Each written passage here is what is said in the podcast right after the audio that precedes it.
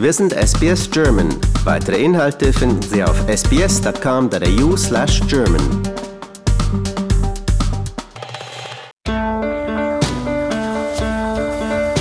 Herzlich willkommen zum Podcast Abenteuer lesen.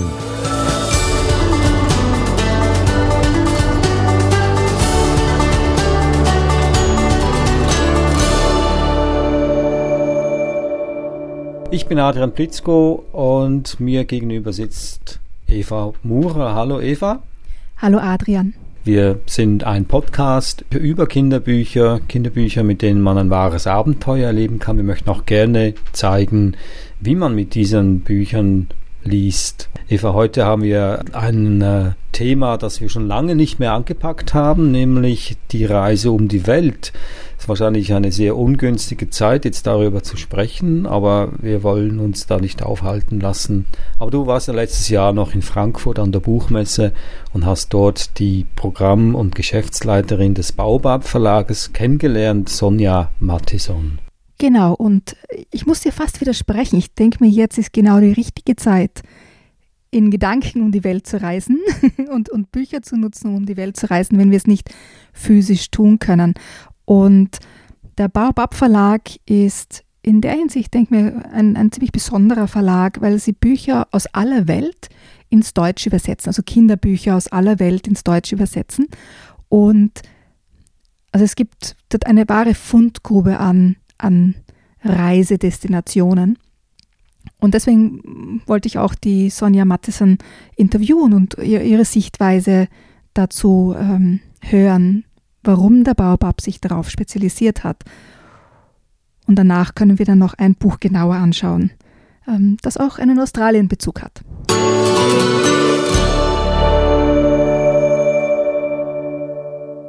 Es gibt ganz viele Verlage, wie hier auf der Buchmesse sind es Hunderte, Tausende. Aber es gibt wenige Verlage, die wirklich herausstechen. Und ich finde, der Baobab Verlag sticht hier wirklich heraus durch die Auswahl der Bücher. Können Sie uns ein bisschen etwas darüber erzählen, wie Sie die Bücher aussuchen und was den Baobab Verlag so besonders macht? Baobab Books möchte die Vielfalt fördern im Bereich der Kinder- und Jugendliteratur.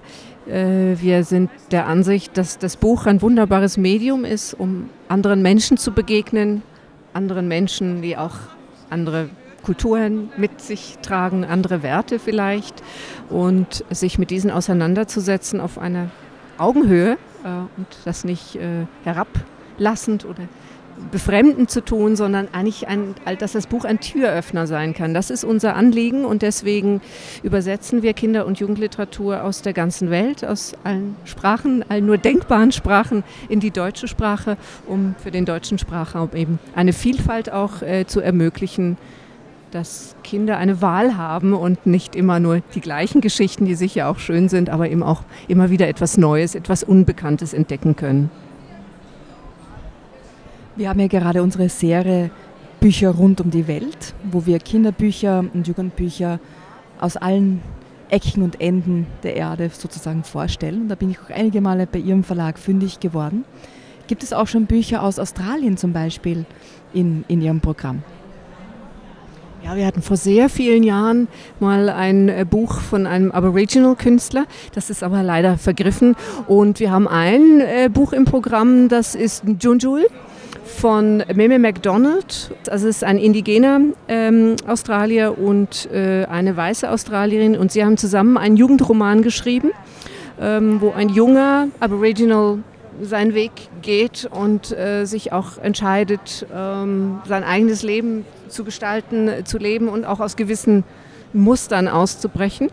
Das ist auch eigentlich ein sehr typisches Buch, würde ich sagen, für Baobab in dem Sinne, dass es eben Menschen ins, ins Zentrum stellt, denen sonst nicht so eine Stimme gegeben wird oder eine Lebenserfahrung, die uns alle etwas angeht, aber vielleicht sonst eben eher ein bisschen am Rande, äh, an den Rand gedrückt wird. Was mir auch aufgefallen ist, dass die Bücher Ihres Verlages immer wunderschön illustriert sind. Wo finden Sie denn diese Illustratoren und Illustratorinnen? Weil das ist wirklich auffällig, dass hier einfach die Bücher wirklich mit, mit Sorgfalt zusammengestellt sind. Nun, äh, ist, der erste Punkt ist, dass wir sehr wählerisch sind. Und wir haben ein kleines Programm. Wir machen vier neue Bücher jedes Jahr. Und das heißt, wir können es uns auch leisten, wirklich sehr gezielt auszuwählen. Jetzt, wenn Sie fragen, wo wir die, die Künstlerinnen und Künstler finden, das ist ähm, sehr, sehr unterschiedlich. Äh, manchmal lernen wir sie persönlich kennen in einem Projekt, auf einer Reise oder auf einer Buchmesse.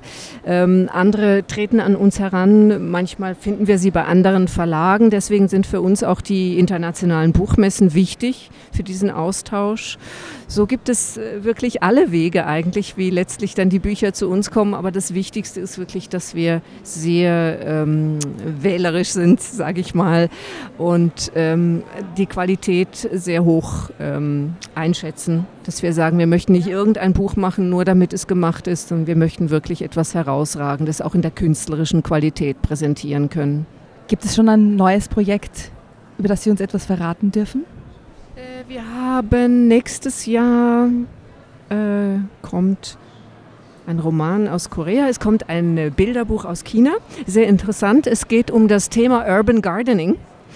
Und äh, dort geht es um eine Großmutter, die auf dem Dach mitten in der Stadt einen Gemüsegarten pflegt. Und das äh, ist von einer jungen Illustratorin und die Großmutter ist tatsächlich ihre Großmutter.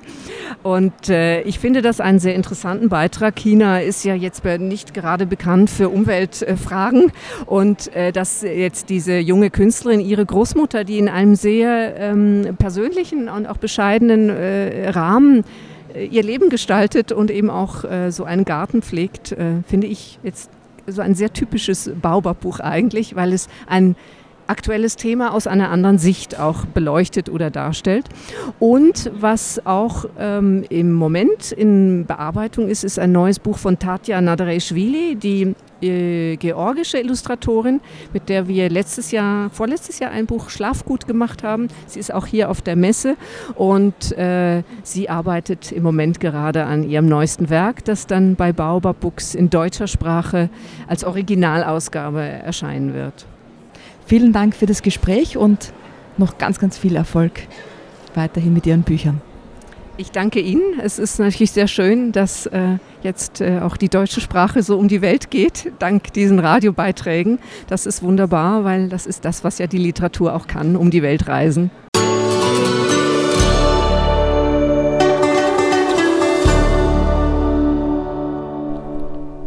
Das war also Sonja Matheson. Sie ist die Programm- und Geschäftsleiterin des Baobab Verlages. Und die sind in der Schweiz ansässig, wie ich gehört habe. Richtig, ja. Also die, der Verlag ist in der Schweiz. Aber wie gesagt, das Portfolio oder die Bücher, die sie herausbringen, sind aus der ganzen Welt. Und wirklich auf alle Kontinente. Oder fast alle. Ich glaube, Antarktika ist nicht dabei ein guter Zeitpunkt für dieser Verlag, der sich auf internationale Literatur spezialisiert hat. Äh, wahrscheinlich äh, haben die Leute ein größeres Verlangen danach, äh, Literatur aus aller Welt zu lesen. Da gebe ich dir recht, dass, dass sicher äh, viele Menschen jetzt mehr Bücher lesen als, als zuvor. Aber ich denke mir trotzdem, dass kleine Verlage sich schwerer tun, weil sie ja natürlich nicht so ein großes Vertriebsnetz haben. Und ich denke mir, gerade in, in der jetzigen Zeit ist es wichtig, kleine Verlage wirklich gut zu unterstützen und bewusst vielleicht auch bei kleinen Verlagen einzukaufen, damit diese ähm, das Überleben auch. Ich denke mir, dass das nicht so einfach ist für kleine Verlage, so wie für kleine Geschäfte es nicht einfach ist. Auch für den Käufer wird es wahrscheinlich nicht so einfach sein oder den Leser beziehungsweise, weil ja Bücher auch Geld kosten und Geld wird wahrscheinlich auch für viele eine Mangelware sein. Aber es gibt ja Alternativen. Man kann ja auch äh, elektronische Bücher kaufen, die weitaus billiger sind als, als gedruckte Bücher. Ja, vor allem, weil ja im Moment auch das, das Verschicken von Büchern nicht ganz so einfach ist, ähm, weil viele Flugzeuge einfach nicht, nicht fliegen ja, und damit auch die Pakete nicht geliefert werden können. Und E-Books da sicher eine große Hilfe sind und auch ganz viele Bibliotheken ihre ähm, E-Books freigegeben haben also dass man von, von mehr Orten auf der Welt auf die großen Bibliotheken zugreifen kann. Also das ist auch eine Möglichkeit, ganz viel zu lesen oder neue Bücher zu erkunden. Ist denn das für dich, das Leseerlebnis, wenn du jetzt ein elektronisches Buch liest im Vergleich zu einem gedruckten Buch? Ist es anders? Ja, da bin ich vielleicht ein bisschen altmodisch. Also jetzt, was, was vor allem Kinderbücher anlangt, finde ich, kommt die E-Book-Version selten an, an das Erlebnis eines, eines Buches heran. Aber das E-Book bietet natürlich Möglichkeiten, die ein, ein tatsächliches, ein physisches Buch nicht, nicht hat, dass man zum Beispiel zusätzliche Inhalte ähm, sich anschauen kann, zum Beispiel, oder Querverweisen nachgehen kann, oder eben auch Bücher, die sonst ähm, drei, vier Wochen dauern würden, bis sie einen erreichen, sofort lesen kann.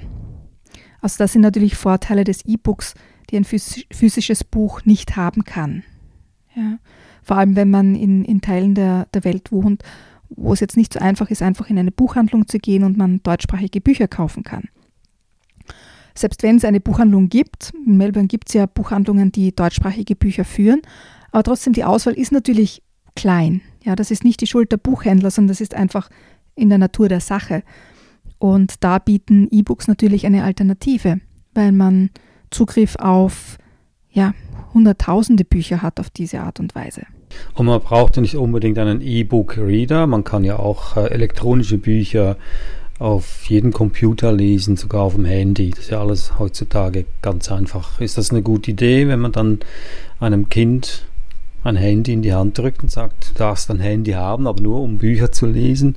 Ich weiß nicht, ob diese Einschränkung funktionieren würde, ehrlich gesagt. Aber äh, als Alternative, warum nicht? Ja? Aber ich denke mir, es muss schon ergänzt werden oder, oder hauptsächlich, wie gesagt, da bin ich altmodisch. Ich würde hauptsächlich auf, auf tatsächliche Bücher, physische Bücher setzen. Aber ich denke, man muss das einfach auch anpassen an die Zeit oder was man gerade in dem Moment braucht. Hm. Nun, du hast wahrscheinlich jetzt ein äh, gedrucktes Buch in der Hand, ich nicht. Ich habe ein elektronisches Buch vor mir liegen, ein Buch, über das wir jetzt auch sprechen möchten. Nyun Jul heißt es, glaube ich, der Titel. ist ein, äh, eine australische Geschichte, ein Roman aus Australien. Äh, die Autoren sind Mem MacDonald und Buri Monty Pryor. Und das Buch stammt aus dem Baobab Verlag. Das, deshalb hast du es auch mitgebracht, nehme ich mal an. Erzähl uns mehr darüber. Ganz, ganz genau. Und zwar bei diesem Buch geht es, wie der Titel schon sagt, um Nyun Yul. Er ist ein, ein Teenager, der im Norden von Queensland lebt, im Happy Valley. Er findet hingegen, dass es eigentlich Himmeltraurigtal heißen müsste, weil es für ihn seiner Meinung nach dort keine Zukunftsperspektiven gibt. Er gehört zu den Muri und entscheidet sich dann, nach Sydney zu gehen, wo sein Onkel lebt. Und er hat dann natürlich große Erwartungen, viele Träume. Ähm, aber natürlich, wenn man jetzt vom Land in die Stadt übersiedelt, gibt es natürlich auch ganz viele Herausforderungen und schwierige Dinge, die man bewältigen muss. Und es ist ein, wirklich ein, ein Entwicklungsroman, ein Jugendroman, wo sich ein Teenager entwickelt, also wirklich im Grunde klassisch, aber mit dem australischen Hintergrund, den die beiden Autoren wirklich toll rüberbringen. Unser Haus ist weg. Abgerissen. Der Typ, dem es gehört hat, hat es verkauft. Der Typ, der es kaufte, machte es dem Erdboden gleich. Und dann kam noch einer und planierte das Ganze goss eine volle Ladung Beton über unseren Vorgarten, eine über den Garten hinter dem Haus und dann noch eine über alles dazwischen. Über die fröhlichen Stunden am Feuer, über unser Gelächter und Rumgealbere, über den Rosenstrauch, in dem der Hintern meiner Schwester Chicky landete, als sie mal aus dem Fenster sprang. Über das windschiefe alte Klo hinter dem Haus, wo der Yunji meine Schwester würgte und uns andere mit seinen ekligen, haarigen Greisenhänden zu Tode erschreckte. Eine Betonladung über unsere Raufereien, Streitereien und Tränen. Über alles, was uns Kopfschmerzen bereitet und uns das Herz gebrochen hat. Aber auch über unsere gemütlichen Gammeltage und langen Abende. Ich habe einen reichen Onkel, Uncle Garth, eine Legende. Er hat es zu was gebracht da unten im Big Smoke. So nennt Dad die Stadt. Dort unten ist alles anders. Uncle Gas hat eine Migaloo Jalbu, Auntie Emma. Sie ist an unsere Bande gewöhnt. Außerdem hat er eine eigene Wohnung, einen Job, ein Auto Und bald hat er mich. Ich werde bei den beiden wohnen, bei Uncle Gas und Auntie M. Mein Platz hinten im Bus ist perfekt. Ich sehe jeden, der ein- oder aussteigt, und die anderen können mich nicht die ganze Zeit anstarren. Außerdem will ich ein Auge auf die Mädchen werfen. Nein, im Ernst. Machen doch alle. Ich bin wenigstens ehrlich. Und überhaupt, besser du hast ein Auge auf die als umgekehrt. Wer will schon dauernd irgendwelche Blicke im Rücken spüren oder beim Nasenbohren oder beim Kratzen da unten erwischt werden?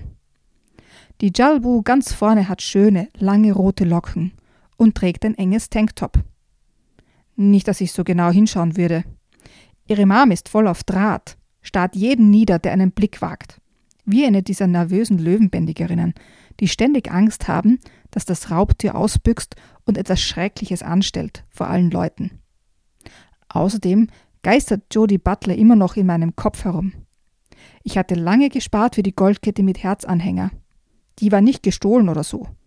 Sie hat eine Kette mit schwarzen, roten und gelben Perlen für meinen Hals gemacht. Wir sind zusammen. Naja, waren. Neulich geriet ich in Schwierigkeiten, als ich mit meinem Cousin Cedric unterwegs war. Da wollte ich sie nicht mit reinziehen. Mich selbst eigentlich auch nicht, wenn ich es mir recht überlege.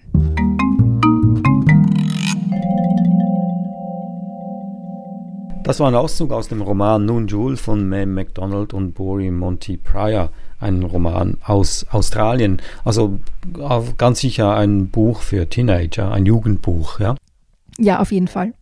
Nun, was mir auffällt, ist, dass äh, viele Jugendbücher, auch Kinderbücher, in der Ich-Form geschrieben sind. Hat es einen bestimmten Grund? Ich denke mir, das macht es einfach persönlicher, wenn man aus der Sicht des, des Helden oder der Heldin erzählt. Das macht das Ganze viel persönlicher und man ist quasi direkt in der Geschichte drin.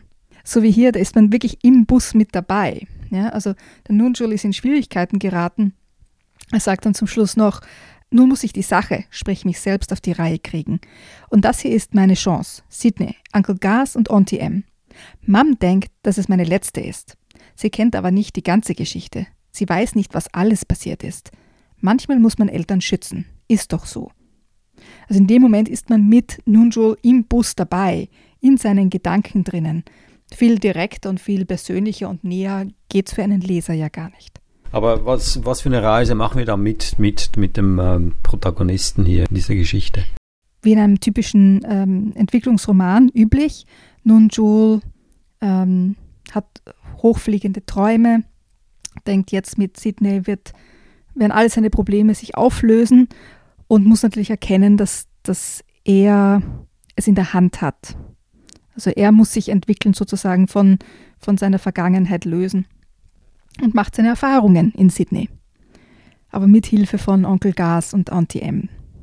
Und endet dann wie alle Bücher über pubertierende Jugendliche mit einem Happy End. Das war jetzt ein sehr guter Versuch, Adrian. Aber ja. ich verrate es dir trotzdem nicht. Das war also nun Jule ein Roman aus Australien, aus dem Baobab Verlag, mit dessen Programm- und Geschäftsleiterin Sonja Mattesen du vorhin gesprochen hast. So, ähm, Eva, besten Dank dafür. Danke dir, Adrian. Das ist auch schon das Ende unseres Podcasts Abenteuer lesen. Danke, dass Sie mit dabei waren. Sie können noch mehr von uns hören, wenn Sie, uns, wenn Sie auf unsere Webseite gehen, sbs.com.au-german. Da klicken Sie einfach auf Themen und finden dann äh, hunderte von Episoden, vergangenen Episoden mit noch aktuellen Büchern, vielleicht mittlerweile noch aktuellere Bücher, äh, die wir empfehlen oder die du vor allem empfehlst, Eva. Und sonst gehen Sie auf Ihren Podcast-Portal und hinterlassen Sie einen Kommentar. Wir freuen uns auf jeden Kommentar und es macht andere darauf aufmerksam, dass es uns gibt. Bis dann also. Danke, Eva. Tschüss. Servus, Adrian.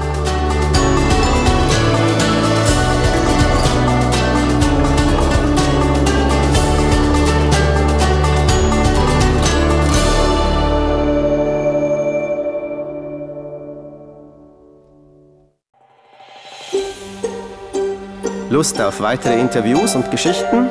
Uns gibt's auf allen großen Podcast-Plattformen wie Apple, Google und Spotify.